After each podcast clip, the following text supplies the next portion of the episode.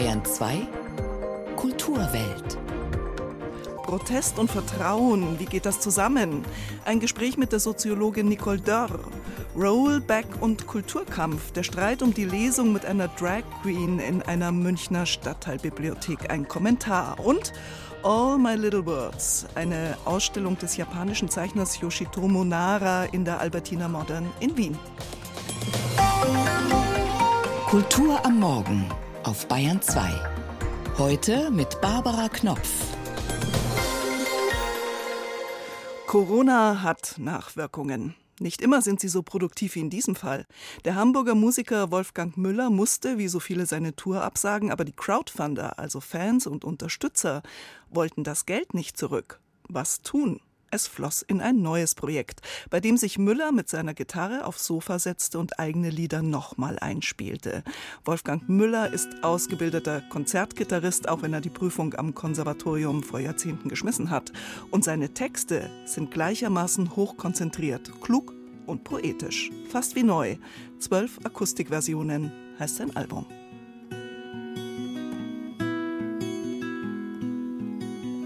Dinge, die in der Luft liegen, wie atmosphärische Störungen, knistern und rauschen in mir wie von See, ein Notsignal nachts auf UKW. Drängen an meine Ufer wie steigende Pegel, suchen und finden wie Hunde die Wege. Tiefer hinein.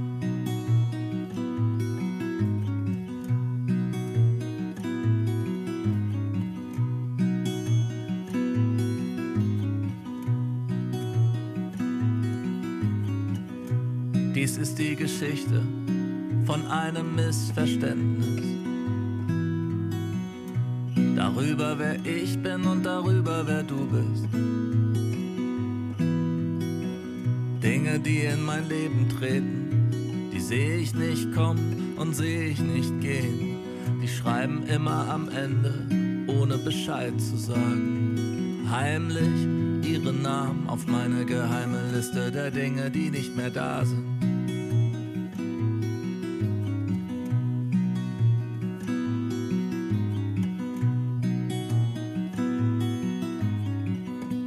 Alleine nicht einsam, die Kinder der Dunkelhäuser erkennen einander, schwingen in Resonanz mit Antennen, die alle Signale empfangen können. Registrieren noch die Beben wildfremder Herzen und Seismographen solcher Frequenzen. Bleiben lieber allein. Nichts wie weg, da kommt die Erkenntnis, dass das Ich bin, was weh tut, ich das, was immer weh tat. Wie ein Schneeflug mit Flutlicht, der den Weg taghell anstrahlt und einen Augenblick frei macht. Ich trenne mich leicht von allem, was schwer ist, als wäre es gar nichts, obwohl es nicht wahr ist. Und um das alles zu ertragen, schreibe ich mir die Namen auf meine geheime Liste der Dinge, die nicht mehr da sind.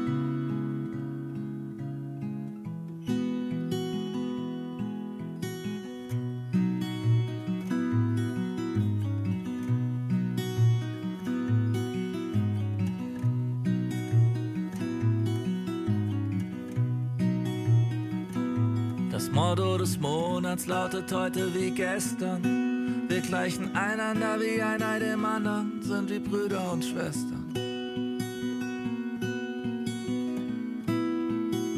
Aber das Motto des Tages lautet gestern wie heute. Ich liebe die Menschen.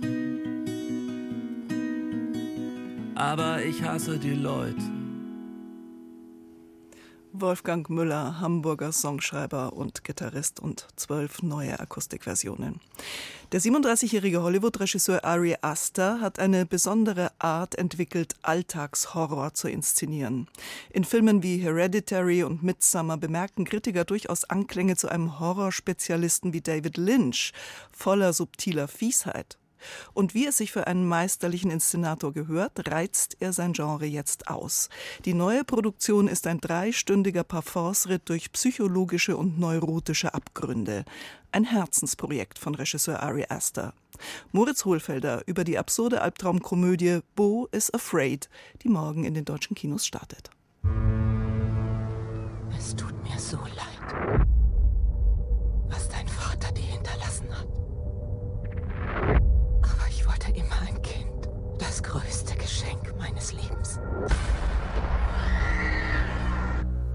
Der Mann muss ein Mutterproblem haben. Nicht nur der vor der Kamera, sondern auch der dahinter.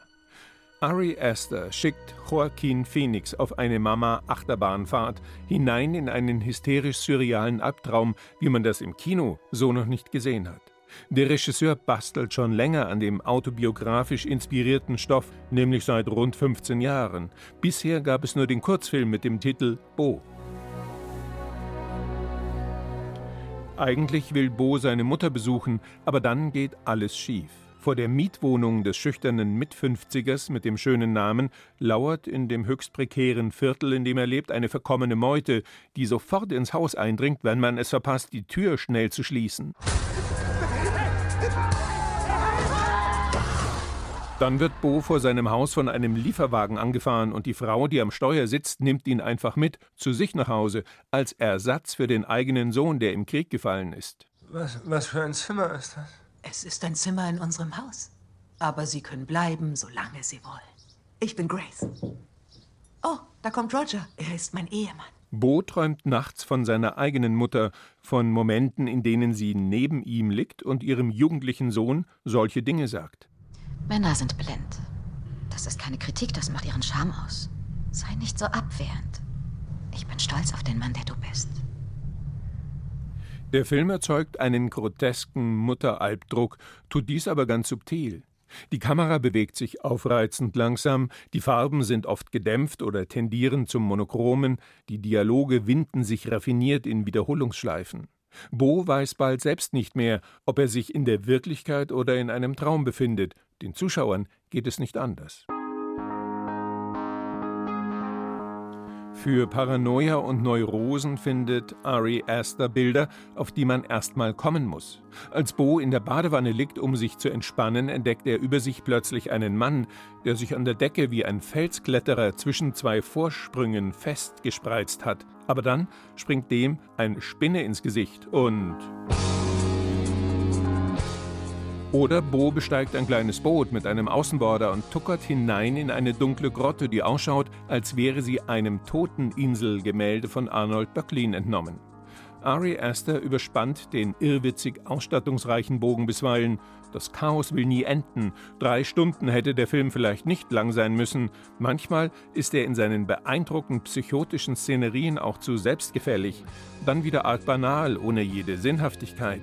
Doch der Regisseur findet immer wieder zurück zu den Momenten, die ebenso berauschend anders sind als all das, was sonst im Kino so zu erleben ist. Also geht der Zuschauer einen Kompromiss ein. Ja, ich will diese Geisterbahn-Odyssee unbedingt bis zum Ende miterleben und muss, neben allen knallenden Feuerwerksmomenten eines faszinierenden Kinos, auch die dramaturgischen Rohrkrepierer ertragen, die es gibt. Das eine ist offenbar ohne das andere nicht möglich. Für den Kinobesuch von Bo is Afraid spricht auch der grandiose Hauptdarsteller Joaquin Phoenix, der das Muttersöhnchen begnadet hilflos spielt. Ach ja, Bo trifft seine Mutter am Ende, aber alles ist ganz anders als erwartet. Rezensionen, Gespräche, aktuelle Berichte aus der Welt der Kultur auf Bayern 2. Alles so ungewiss derzeit. Das Klima, die Verwerfungen in der Gesellschaft, Populismus, Nationalismus, Konflikte, Kriege, Inflation, wohin führt die künstliche Intelligenz? Da rutscht man schnell in den Modus, Zukunftsängste zu entwickeln, die die derzeitigen Gesellschaften, wie man sehen kann, nicht zusammenschweißen, sondern auseinanderreißen. Vertrauen scheint gerade nicht die Währung der Zukunft. Aber genau diese Frage des Vertrauens stellt das Goethe-Institut auf dem heute beginnenden Kultursymposium Weimar, bei dem Gäste aus aller Welt über Vertrauen in Politik, Medien, Technologie und eben auch Gesellschaft sprechen. Nicole Dörr ist Professorin am Soziologischen Institut der Universität Kopenhagen und wird auf dem Kultursymposium Weimar über die Dynamik zwischen Vertrauen und Protestbewegungen diskutieren. Guten Morgen, Frau Dörr. Guten Morgen. Frau Dörr, die Gesellschaften sind ja global herausgefordert. Wie kann man denn in Konflikten, so viele wie es derzeit ja auch gibt, überhaupt Vertrauen entwickeln? Es geht nur dialogisch und über Zusammenkommen. Das ist, was in der Demokratietheorie oder auch in Theorien zu Protest und sozialen Bewegungen angenommen wird und was wir auch immer wieder sehen. Also in den Gesellschaften durch schnelle und konfliktuelle Transformationen gehen. Denken Sie an die Revolutionen oder den arabischen Frühling, kommen die Menschen zusammen. Sie diskutieren, sie stellen Forderungen und dadurch entsteht aus Perspektive der Protestforschung soziales Vertrauen.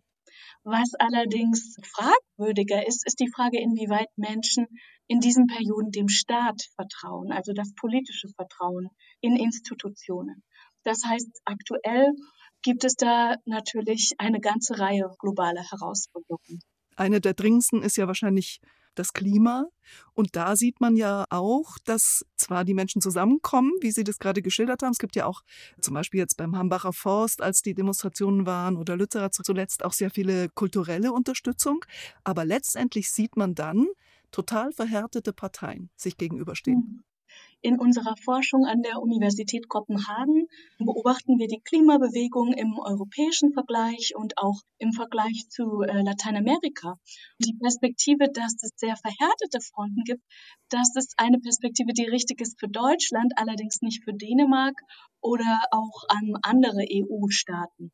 Also hier sieht man eine Konfrontation des Staats über die Polizei die als Mittel benutzt wird und den ähm, sozialen Bewegungen, die ja für Veränderungen einstehen und die eigentlich das Gleiche wollen, wie auch die Regierung zumindest in ihren Programmen angekündigt hat. Von daher ist es ein trauriger Fall von Konfrontation. Gleichzeitig gibt es ein starkes Vertrauen in demokratische Opposition und das Vertrauen, dass öffentliche Meinung einen Unterschied machen kann und das ist besonders für diese Bewegung, für die aktuelle Generation. Und das ist nicht immer der Fall. Gleichzeitig mobilisiert die Bewegung natürlich nicht nur Vertrauen, sondern eben gerade auch Wut auf das Nichthandeln der Politik. Das ist also ganz wichtig für die Demokratie. Weil Sie vorhin das erwähnt haben, dass es in Deutschland so verhärtet ist, in Dänemark zum Beispiel nicht. Könnten Sie mal ein Beispiel nennen, wie man in Dänemark zum Beispiel mit dem Klimaprotest umgeht? Ein Beispiel ist, dass dänische Städte sich als Vorreiter für Klimapolitik verstehen. Der Grund dafür ist, dass in Dänemark ein Konsens, ein gesellschaftsübergreifender Konsens dazu herrscht, dass es wichtig ist, eine grüne Politik zu betreiben. Also man spricht auch nicht von CO2-Neutralität, sondern vom grünen Umschwung, auf Dänisch den grünen Umschwung. Und hier laden Städte Aktivistinnen ein, ihnen beim grünen Umschwung zu helfen. Das ist hier in Deutschland weniger der Fall. Vielleicht liegt es auch an der Sprache, weil wenn Sie jetzt sagen grüner Umschwung, das ist dann schon was anderes, als wenn jetzt zum Beispiel Menschen, die sich an der Straße ankleben, bei uns als grüne Spinner bezeichnet werden. Genau. Das heißt, es gibt hier in Deutschland ein großes Ressentiment gegenüber denen, die sich demokratisch äußern in der Öffentlichkeit. Das gab es auch schon in den 70ern, in den 80ern wir haben eine starke Gegenbewegung.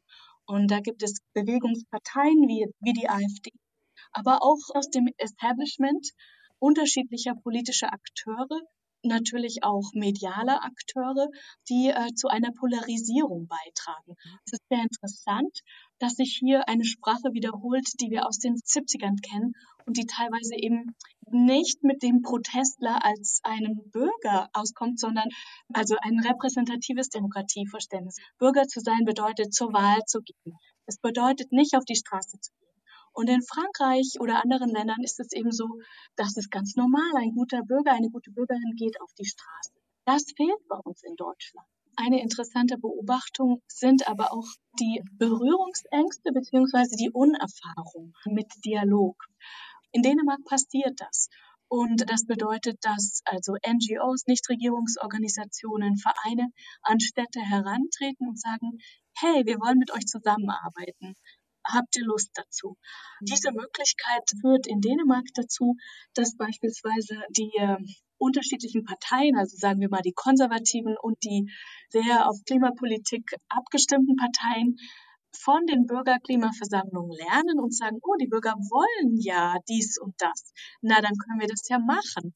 Und was spielt aber, um einfach nochmal auf diesen wirklich großen und wichtigen Begriff Vertrauen zurückzukommen, inwiefern spielt dieses Vertrauen in der Entwicklung, sich den Herausforderungen von Konflikten und Krisen zu stellen, eine Rolle? All dieses erodiert doch im Moment so. Meine Kollegin Stine Gröer ähm, von der Universität Kopenhagen hat eine interessante Studie gemacht unter Jugendlichen in Dänemark. Und sie stellte fest, dass eben die, die sich engagieren, die für ihre Sorgen auf die Straße gehen, Sorgen nach Zukunft beispielsweise, dass die, die ihren Emotionen ihrer Empörung Ausdruck verleihen, dass sie ein viel stärkeres Vertrauen haben in Zukunft, in Gruppen, in kollektives Handeln, in, in die Menschheit, als diejenigen, die sich nicht engagieren. Das heißt, Protestbewegungen mobilisieren Menschen dazu, für sich selbst einzustehen. In einer Zeit, in der wir eigentlich uns vielleicht lieber vergraben wollen oder einfach nur mit unserem Alltag ja kaum zurande kommen. Die Schwierigkeit ist eben Menschen aufzurütteln und zu sagen, hey, wir machen jetzt was zusammen, wir stehen für unsere Rechte ein. Und das ist eben die Kunst der ja, politischen Vertrauensarbeit von Bewegungen. Eine Frage des Vertrauens ist das Thema des Kultursymposiums Weimar. Vertreten ist dort auch die Soziologin Nicole Dörr von der Universität Kopenhagen. Und weil wir gerade beim Thema Vertrauen, Konfliktbewältigung und Kommunikation sind, die gegenteilige Strategie, sich gesellschaftlichen Veränderungen wie zum Beispiel Diversität und Toleranz zu stellen, lautet Kulturkampf. Wer darf kleinen Kindern Geschichten vorlesen? Harmlose Frage eigentlich. Aber der Streit um eine für Juni angekündigte Lesung einer Drag Queen in der Münchner Stadtteilbibliothek Bogenhausen schlägt mittlerweile hohe Wellen. Man könnte es als Lokalposse abtun. Aber die Aufregung wogte kürzlich auch in Wien und kommt augenfällig aus den USA. Knut Kortzen kommentiert. Jeder kennt das Lied, das Pippi Langstrumpf in den Fernsehverfilmungen der Astrid Lindgren Bücher singt. Darin heißt es: Ich mach mir die Welt, wieder, wieder, wie sie mir gefällt. Auf diesen Refrain spielt der Titel jener für 13. Juni angekündigten Veranstaltung in der Münchner Stadtteilbibliothek Bogenhausen an, die derzeit vorab skandalisiert wird. Wir lesen euch die Welt, wie sie euch gefällt, heißt die Lesung mit der Drag Queen Vicky Voyage, mit Drag King Eric Big Clit sowie der Trans-Jungautorin Julana Victoria Gleisenberg. Es war die Bild-Zeitung, die im Verbund mit konservativen Politikern etwas zur Schlagzeile machte, was unter informierten Zeitgenossen niemals zur Nachricht, geschweige denn zur Erregung getaugt hätte. Nur Personen, die Vorurteile bewirtschaften oder schlicht ahnungslos sind, werden ein Problem darin erkennen können, dass an einem Nachmittag um 16 Uhr in einer deutschen Stadtteilbibliothek farbenfroh verkleidete und grell geschminkte Menschen, Familien mit Kindern ab vier Jahren, altersgerechte Bilderbücher Märchen also vorlesen. Genau das wird nämlich am 13. Juni geschehen. Mehr nicht. Aber damit lässt sich natürlich keine moralische Panik und kein Empörungsüberschuss schüren. Da muss die Unterstellung ins Feld geführt werden, hier läge Kindeswohlgefährdung vor und sei Frühsexualisierung am Werk. Mit exakt diesen Worten, die nun bayerische Politiker bemühen, ist vor kurzem erst in Österreich eine Kinderbuchlesung der Drag Queen Freier van Kant zum Angriffsziel rechtspopulistischer Politiker und identitärer Aktivisten geworden. Protestzüge gegen und für die harmlose Veranstaltung waren in Wien zu beobachten. Die ESC-Gewinnerin und Travestiekünstlerin Conchita Wurst gab ein Solidaritätskonzert. Der New Yorker hat soeben in einer aufschlussreichen Reportage am Beispiel einer öffentlichen Bücherei in Montana, der Flathead County Library, erzählt, welche abenteuerlichen Dimensionen das annehmen kann, was in diesen Tagen nach Bayern schwappt. Die Autorin dieses Artikels über den Kulturkampf um nordamerikanische Bibliotheken spricht von Library Wars.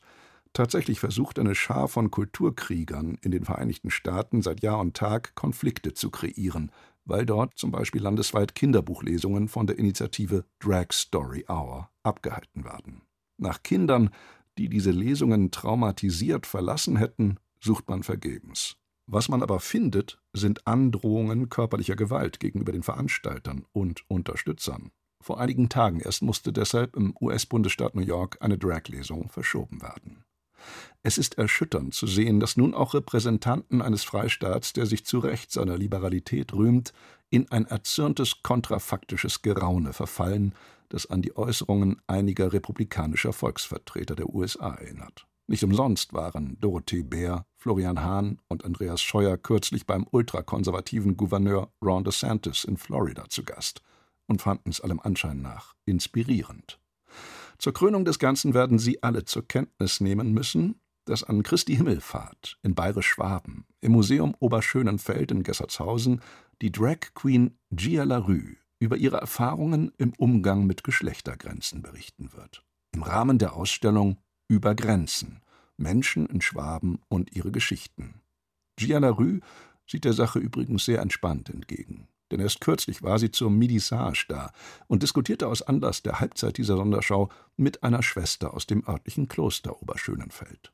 Diese Nonne habe sie als sehr offen und aufgeschlossen erlebt, erzählt Gia Larue. Könnte es sein, dass manche Politiker, die christliche Werte hochhalten, der Wirklichkeit gehörig hinterherhinken? Library War, jetzt auch auf Bayerisch. Der Streit um Vorlesestunden mit Drag Queens, ein Kommentar von Knut Korzen war das. Und um 8.50 Uhr, 10 vor 9, in der Kulturwelt auf Bayern 2, jetzt ein Mann, eine Gitarre, ein Sofa und ein Album. Fast wie neu, zwölf Akustikversionen des Textdichters Wolfgang Müller.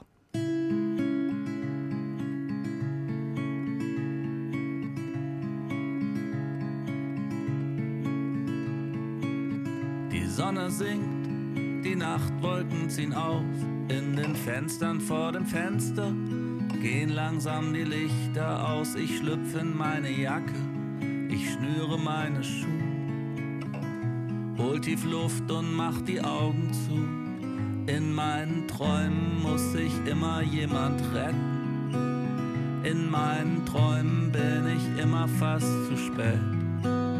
In meinen ich und versuch die Arme auszustrecken, um aufzufangen, wer auch immer fällt.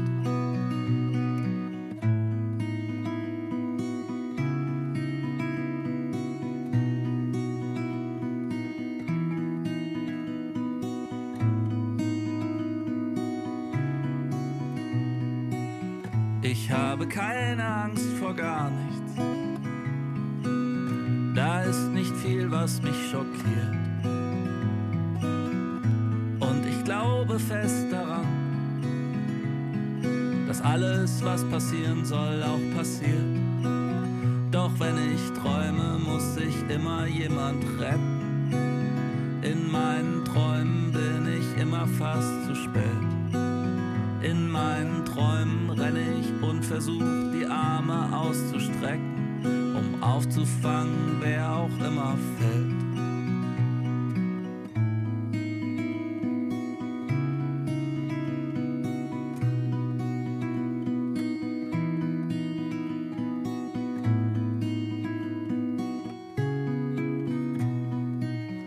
In meinem Traum bin ich alleine vor einer Wand aus Wolken und auf freiem Feld. Um mich herum fallen alle wie Steine und ich, ich bin der, der sie fängt. In meinen Träumen muss sich immer jemand retten. In meinen Träumen bin ich immer fast zu spät. In meinen Träumen renne ich und versuch die Arme auszustrecken um aufzufangen, wer auch immer fällt. Und dann ist der Traum zu Ende. Auch im Programm, weil es geht weiter mit grimmigem Blick, Messer in der Hand und Kampfhaltung. Diese Mädchen wirken alles andere als niedlich, auch wenn die Proportionen mit dem Kindchenschema spielen. Großer Kopf, große Augen. Aber was sehen diese Augen? Eine unterschwellige Bedrohung geht von den Zeichnungen des 64-jährigen japanischen Künstlers Yoshitomo Nara aus, der Ende der 80er Jahre an der Kunstakademie in Düsseldorf bei A.R. Penck studiert hat. Ihm ist jetzt eine Ausstellung in der Albertina Modern in Wien gewidmet. All My Little Birds. Julian Ignatowitsch hat sie sich angesehen. Ein bisschen ist es so, als wäre ein Popstar in der Stadt. Bei der Pressekonferenz in der Albertina Modern in Wien drängen sich die Filmkameras und Fotografen. Journalistinnen aus der ganzen Welt sind gekommen. Jeder will ein Bild von ihm und eine Frage stellen. Yoshitomo Nara winkt gleich ab, als er das Wort Popstar hört und lächelt verlegen. Er sei ein Mann vom Land, sagt er, dort aufgewachsen und auch jetzt lebt er wieder dort, sehr zurückgezogen. Bescheiden schaut er auf den Boden. Der Trubel ist ihm sichtlich zu viel. Er sei introvertiert, sagt er weiter, lieber für sich im Atelier als unter vielen Menschen. Solche öffentlichen Auftritte macht er ungern. Allerdings gehören sie mittlerweile dazu. Nara ist, das kann man wohl so sagen, ein Kunststar. Für 15 Millionen Euro wurde 2022 eines seiner typischen Bilder verkauft mit dem Titel Oddly Cozy, was so etwas heißt wie auf komische Art süß. Darauf zu sehen, ein Kind mit großen Glubschaugen, Pausbäckchen, adretter Kleidung und einem irgendwie verstörend unheimlichen Gesichtsausdruck. Auf komische Art süß eben. Der Stil orientiert sich an japanischen Mangas und Animes, insgesamt an Comics. Die komisch süßen Kinder sind das Markenzeichen Naras und auch in der Ausstellung überall zu sehen. Mal halten sie ein Messer in der Hand, mal eine Gitarre, immer wieder begleiten sie Sätze wie I don't care oder Fuck you. Kuratorin Elsie Lahner. Es ist genau diese Punk-Attitüde, die sich eben in seinen Zeichnungen so bemerkbar macht. Dieses bisschen Subversive, dieses Aufbegehren, dieses sich gegen die Erwachsenenwelt stellen, gegen das eigene Erwachsenwerden vielleicht auch stellen. Ja. Und ich denke, ähnlich kann es uns auch gehen, wenn wir die Werke anschauen. Ja. Dass man sich wieder hineinversetzt und ja stimmt, ich kann mich noch erinnern, wie ungerecht das damals war oder wie machtlos ich mich gefühlt habe oder da durfte ich das nicht oder das haben die einfach nicht verstanden oder es war mir etwas peinlich oder so. Ja. Also die ganze Flut an Gefühlen, mit denen Kinder so zurechtkommen müssen. Diese Gefühle finden bei Nara auch Ausdruck in der Musik, die ihm mindestens genauso wichtig ist wie die Malerei. Anspielungen auf die Ramones, Queen oder japanische Bands findet man viele. Ich bin ein Musiknerd, sagt Nara. Der Punk, den er als Jugendlicher hörte, und die Musik der 60er, die er als Kind kennenlernte, sind ihm bis heute besonders wichtig. Der Ausstellungstitel All My Little Words ist der Name eines Songs von den Magnetic Fields.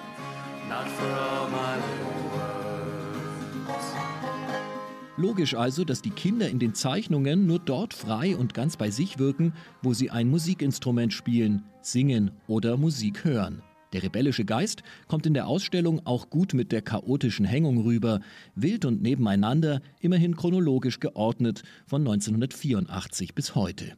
Fast 300 Zeichnungen sind es, oft auf Karton, Schmierzetteln oder Papierfetzen, mal sauberer ausgearbeitet, mal spontan hingekritzelt. Die kleine Hütte im letzten Ausstellungsraum, Naras Drawing Room, der aber eher an ein Kinderzimmer erinnert, zeigt, wie seine Arbeitsweise aussieht. Zettel und Stifte liegen durcheinander auf Boden und Tisch, ungeordnet zwischen Spielzeug und Nippes. Das ist sein Rückzugsort und der seiner Kinder. In neueren Arbeiten hat Nara die Kinder auch in Skulpturen und Keramik verewigt. Nara verwandelt den Konsumismus der Pop-Art in einen Nonkonformismus der Jugend. Denn er nimmt Gefühle ernst, nimmt die Kindheit und Jugend, nimmt seine Kinder ernst. Und wie ein Kind, so fühle er sich auch heute noch, sagt er. Yoshitomo Nara, All My Little Words. Auf nach Wien bis 1. November in der Albertina Modern und in der Kulturwelt sagt Barbara Knopf. Ciao. Bis morgen halb neun.